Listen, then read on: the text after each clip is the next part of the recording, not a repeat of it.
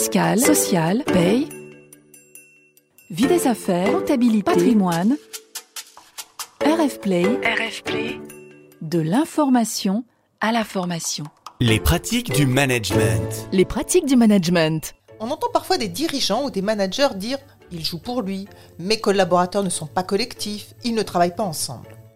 En fait, ces managers déplorent un manque d'esprit d'équipe. Mais comment?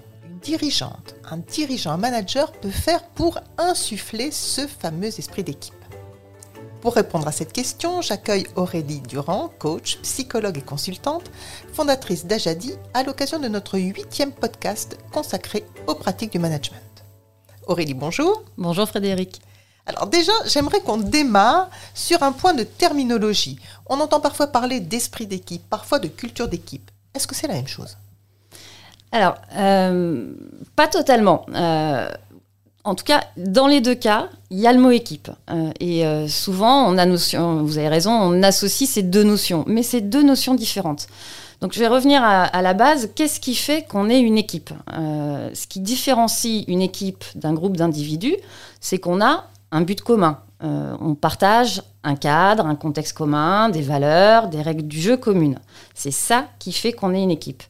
Donc, pour répondre à votre question, euh, culture d'équipe, ben, une culture d'équipe, c'est une autre histoire. C'est le but, c'est les valeurs, les règles du jeu du collectif. C'est tout ce qui caractérise l'identité, la spécificité du groupe, le fait qu'on est une unité. Donc une culture d'équipe, en fait, c'est une caractéristique collective partagée par l'ensemble des membres de l'équipe. Et alors l'esprit d'équipe? Alors l'esprit d'équipe, c'est un comportement, c'est un comportement individuel. C'est en fait le fait de faire passer l'intérêt général avant l'intérêt individuel. C'est notre solidarité, notre entraide, notre interdépendance pour la réussite collective. C'est en fait notre capacité euh, à respecter les règles du jeu collectif. Donc en fait, l'esprit d'équipe, c'est une caractéristique individuelle, mais qui peut être commune à tous. Donc, si on se centre sur l'esprit d'équipe, en fait, c'est quelque chose qu'on entend souvent mettre en avant, mais pourquoi? Parce que qu'est-ce qui permet d'atteindre cet esprit d'équipe finalement? Bah, Je sais pas, vous devez les connaître, c'est les fameuses expressions 1 plus 1 égale 11 ou euh, seul on va plus vite mais ensemble on va plus loin. Bah, c'est ça l'esprit d'équipe, c'est une croyance, une conviction qu'on est tous, que nous sommes tous des personnes ressources les uns des autres. C'est l'action de jouer équipe. Alors, ce que ça permet d'atteindre, euh, bah, l'esprit d'équipe, euh, je dirais euh, même, bah, c'est l'esprit de corps, hein, en fait. Et ça permet de dépasser les défis comme ceux qu'on vient de vivre ou, de savoir travailler en multisite. Hein. C'est vraiment cette notion d'esprit de corps. Donc, on voit que c'est important, cet esprit d'équipe, cet esprit de corps. Donc, du coup, qu'est-ce qui peut permettre, qu'est-ce qui va permettre à un manager d'identifier qu'il n'y en a pas ou qu'il n'y en a pas assez dans son équipe. Ah bah alors ça on le repère de suite. Hein. Les guerres de chapelle, enfin c'est ce que vous disiez aussi en introduction, hein. euh, les guerres de chapelle, les silos, les jeux de pouvoir, le désengagement, euh, ça peut être aussi le désintérêt pour les enjeux de l'autre. En fait, en gros, c'est l'isolement et les rapports de force. Et ça arrive souvent qu'on perde l'esprit d'équipe lorsque en fait notre, notre ego n'est pas suffisamment en sécurité pour pouvoir collaborer sereinement quand la culture ou le contexte ne sont pas assez sécurisants par exemple bah, ça peut être lié, par exemple, à un contexte de compétition entretenu par euh, des objectifs individuels euh, totalement incohérents avec la notion d'équipe. Euh, mais il peut ne pas y avoir non plus d'esprit d'équipe dans une culture de non-dit, trop policée, trop bienveillante, où le rappel à la règle, les feedbacks constructifs ne se réalisent pas. en fait, par exemple, moi j'entends souvent dans mes coachings d'équipe, on n'est pas efficace, c'est souvent moi qui fais, ou alors il, elle est toujours comme ça. Mais euh, ça va, hein, tout va bien, euh, entre nous, on s'entend bien. Oui, mais non, c'est pas, euh, on s'entend bien, c'est pas ça l'esprit d'équipe. Dire qu'on est une équipe car on s'entend bien. Alors si c'est pas de l'esprit d'équipe, qu'est-ce que c'est? Ah bah alors ça, pour moi, ça c'est de la peur du conflit et c'est pas du tout effectivement jouer équipe. On s'entend bien, mais on se dit rien. Bah c'est faire la politique de l'autruche. À moyen terme, ça va créer des frustrations parce que l'investissement des uns et des autres dans le fameux jouer équipe sera pas perçu de la même manière, que personne ne va oser se le dire en face parce qu'il y aura du coup un manque de communication, un manque de feedback et in fine, ça dégradera la dynamique positive de l'équipe, ça va créer des désinvestissements et donc les fameux silos, alors que tout le monde était plein de bonnes intentions. Non, là, on a vu ce qui, ce qui mettait en avant que Mm. finalement, il n'y avait pas assez d'esprit d'équipe, voire pas d'esprit d'équipe. À l'inverse, quels sont les indices qui permettent de penser qu'il y a bien un esprit d'équipe?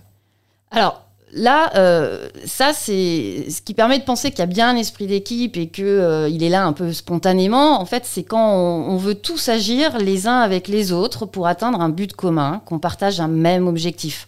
Euh, c'est être au clair sur la valeur ajoutée aussi des uns et des autres, sur les besoins des uns et des autres pour réussir leur mission. Euh, dans une équipe, euh, dans une équipe de sport, on n'a pas tous les mêmes postes, on n'a pas tous les mêmes rôles.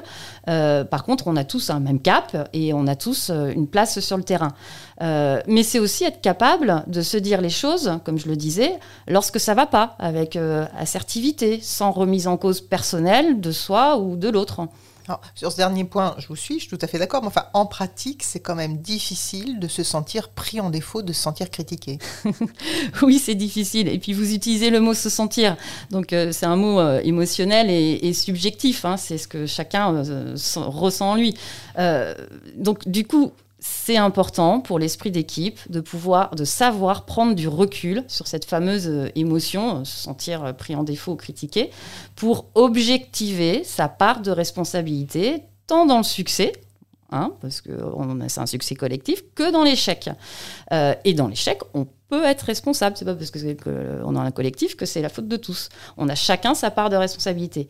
Et pour pouvoir se le dire entre, euh, entre les membres de l'équipe, bah, ça induit nécessairement la notion de confiance.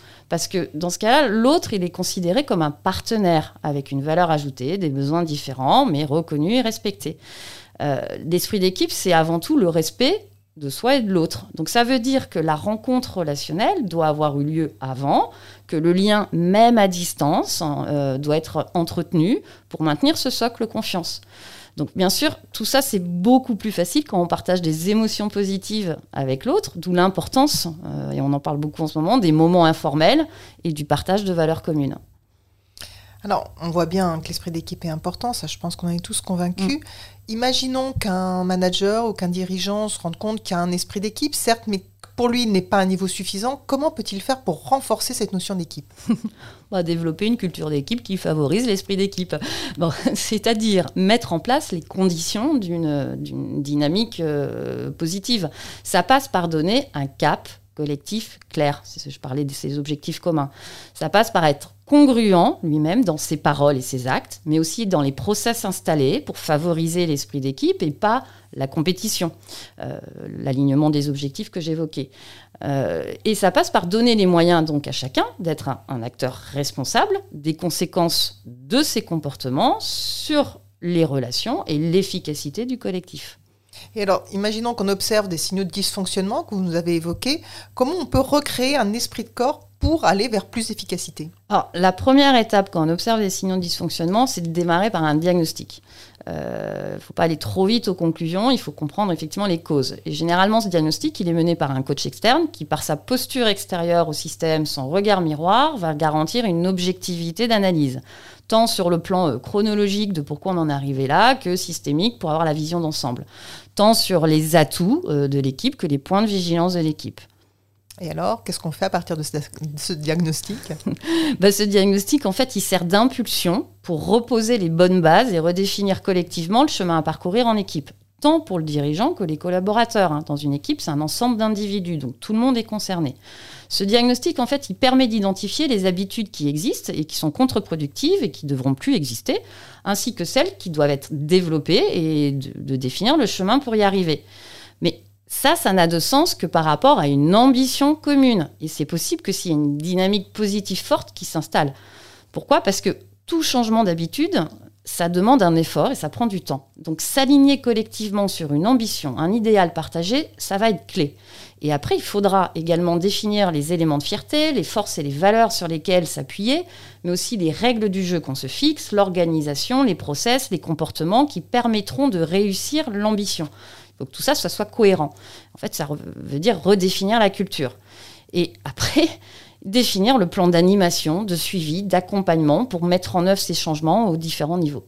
Alors justement, une dernière question. Si on revient à cette notion plus large de culture d'équipe, vous l'avez dit au début, la culture, la culture d'équipe, pardon, elle est collective.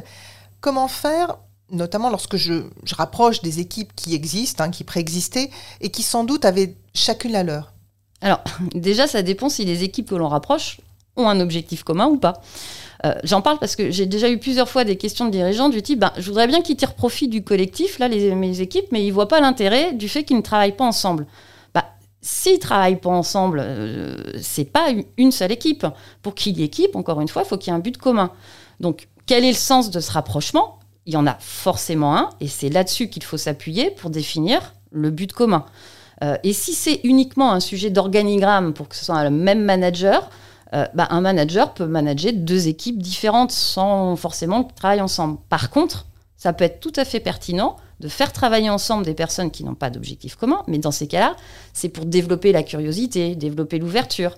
Et dans ce cas, on peut imaginer des chantiers transverses en petits groupes pour permettre la rencontre et l'échange, euh, des groupes de co-développement où l'intelligence collective euh, est stimulée au service d'une problématique de l'un des participants, et ça peut devenir effectivement un objectif commun dans ce cas-là. Mais pour revenir à votre question de rapprochement de deux équipes qui ont deux cultures différentes, là, ça revient à définir la culture fédératrice de cette nouvelle entité, avec son but commun. Et ça, c'est un autre sujet, c'est plutôt proche de la notion de culture d'entreprise.